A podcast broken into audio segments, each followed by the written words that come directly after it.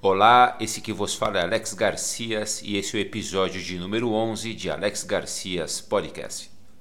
Nesse episódio, nós vamos tecer um breve comentário sobre a aplicação do Regulamento Geral de Proteção a Dados no Brasil aplicados à atividade médica. Nesse primeiro bloco, vamos analisar a definição da Lei Geral de Proteção de Dados Pessoais, LGPD, Lei número 13709, de 14 de agosto de 2018. Essa lei dispõe sobre o tratamento de dados pessoais inclusive nos meios digitais, por pessoa natural ou por pessoa jurídica, de direito público ou privado, com o objetivo de proteger os direitos fundamentais de liberdade e de privacidade e o livre desenvolvimento da personalidade da pessoa natural. A Lei Geral de Proteção a Dados considera três condicionais para a segurança do dado pessoal. A primeira se refere ao tratamento de dado público, o segundo se refere ao tratamento de dado privado e o terceiro se refere ao tratamento de dado sensível.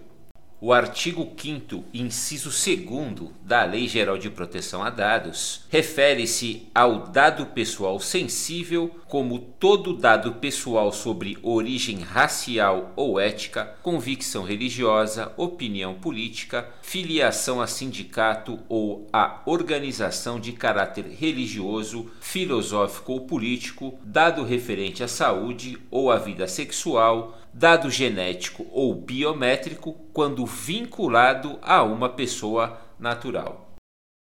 No segundo bloco, vamos fazer um estudo de caso para compreender o referido artigo 5, inciso 2 da Lei de Proteção a Dados com a atividade médica, ou seja, como é a relação da Lei de Proteção a Dados quando uma pessoa, um paciente, se dirige ao atendimento médico. Consideremos para esse primeiro exemplo que uma pessoa maior e capaz, por meios próprios, se dirige a uma central de atendimento médico. Lá chegando, conforme as regras de atendimento do local, o paciente passará por um modelo de triagem. A triagem geralmente não é realizada por médico, por profissional da saúde, mas por um atendente que segue um protocolo, questões determinadas em um formulário. E essas questões, este formulário, ficará à disposição de um profissional da saúde e não somente o médico, tal como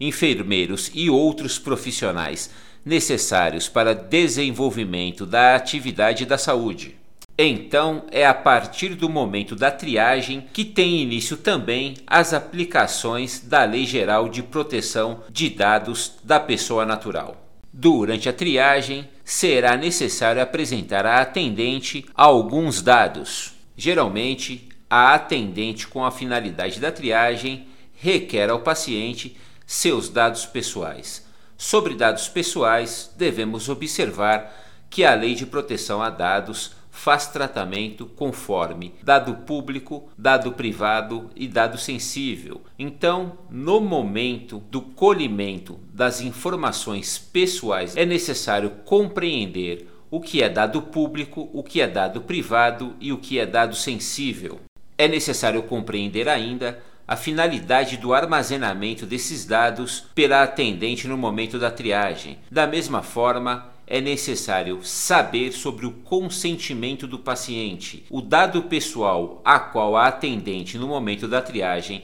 pretende acesso deve ser efeito direto, imediato do direito de consentir do paciente, ou seja, para que a atendente no momento da triagem tenha acesso às informações pessoais do paciente, privada e sensível, é necessário que o paciente autorize a utilização, armazenamento e controle das informações pessoais. A primeira questão que surge de forma automática é sobre a capacidade jurídica da atendente no momento da triagem a ter acesso à informação privada e sensível do paciente. Suponhamos que um exemplo prático de um paciente que tem soro positivo para HIV que se dirige a um hospital e no momento da triagem deve declarar o que está sentindo, ou seja, qual é o tipo de sensação, qual é o mal, a sua estabilidade da saúde e bem-estar que está lhe atormentando para que essa informação seja utilizada para o médico para que adote as medidas necessárias. Trata-se, portanto, o momento da triagem de informação preliminar produzida por leigos. Produzida por leigos. Porque geralmente o paciente, quando se dirige ao médico, por lhe faltar o conhecimento próprio da ciência médica, ou seja, geralmente não é médico, portanto, não tem conhecimento técnico para explicar a um outro profissional que tipo de male a saúde está te atormentando naquele momento no espaço-tempo. Da mesma forma, uma atendente de triagem não tem formação profissional técnica e específica para colher esse tipo de informação, de modo a enviar a um outro profissional, no caso médico, para que tenha a precedência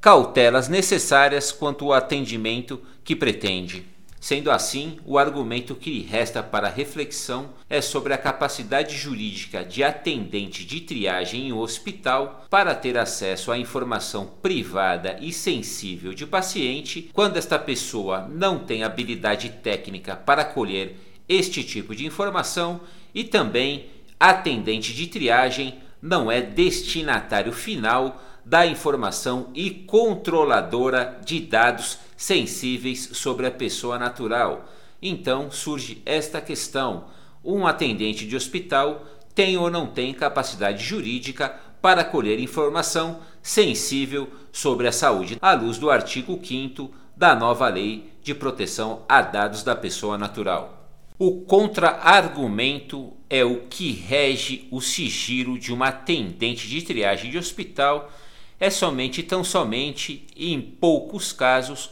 um contrato de trabalho, diferentemente da responsabilidade do médico profissional da saúde, que deve manter sigilo absoluto sobre a saúde de seus pacientes. Então, estamos diante de um conflito não meramente jurídico, mas um conflito de classe. Porque somente um médico pode ter acesso à informação sensível da pessoa natural, um atendente de hospital, por não estar revestida a sua atividade do sigilo profissional determinado por legislação, mas somente tão somente através de determinação contratual, a divergência sobre a capacidade jurídica de ambos, atendente e médico, ter acesso ao mesmo tipo de informação, de modo que aquela pessoa que não tem responsabilidade própria dos médicos, que tem o dever legal de manter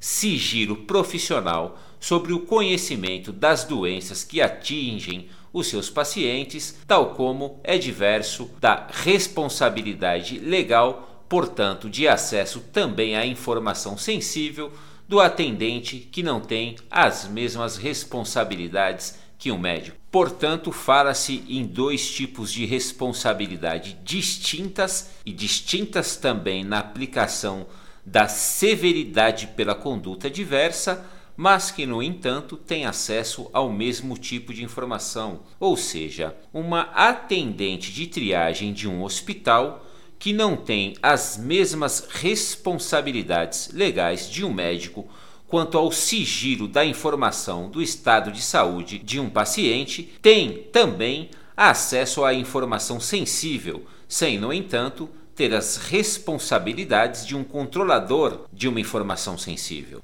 próprio como estão obrigados os médicos e os controladores das informações que são sensíveis. Assim como o exemplo que demos sobre aquele paciente soro positivo HIV que se dirige ao atendimento médico e é questionado pela atendente da triagem qual é o seu estado de saúde naquele momento, resta a questão se essa atendente tem capacidade jurídica para ter acesso à informação sensível à luz do artigo 5 inciso 2 da nova Lei Geral de Proteção a Dados, ou seja, que considera a saúde da pessoa como dado sensível da pessoa natural. E, portanto, por ser dado sensível, deve ter tratamento específico e dado sensível só pode ser acessado com o consentimento da pessoa e por pessoas específicas que comprovem a finalidade do acesso a tal informação. Portanto, esse argumento traz a evidência que a Lei Geral de Proteção a Dados não é aplicada somente a websites sobre as informações que são capturadas no momento da utilização dos navegadores para acesso à internet. A Lei de Proteção a Dados está vinculada a toda a atividade humana que necessita colher qualquer tipo de informação pública, privada ou sensível da pessoa natural com a finalidade do desenvolvimento de qualquer atividade, seja ela comercial ou não. Basta o acesso à manipulação a intenção do controle de dados pessoais da pessoa natural para que se inicie as aplicações e diretrizes da Lei Geral de Proteção a Dados. Esse que vos fala é Alex Garcias e esse foi mais um episódio de Alex Garcias Podcast. Se você gostou dessa informação, se esta informação é verdadeiramente importante para você, contemple-nos por gentileza com o compartilhamento. E para participar, por gentileza, faça contato conosco através do Instagram, AlexGarciasOFC. Será verdadeiramente um prazer responder a sua pergunta. E como de praxe, se o pequeno espaço no Instagram não for suficiente para responder a sua pergunta, quem sabe podemos gravar um podcast para dirimir o seu tormento através de uma discussão harmoniosa com a finalidade de solucionar problemas, ok? Eu sou Alex Garcias, um grande abraço.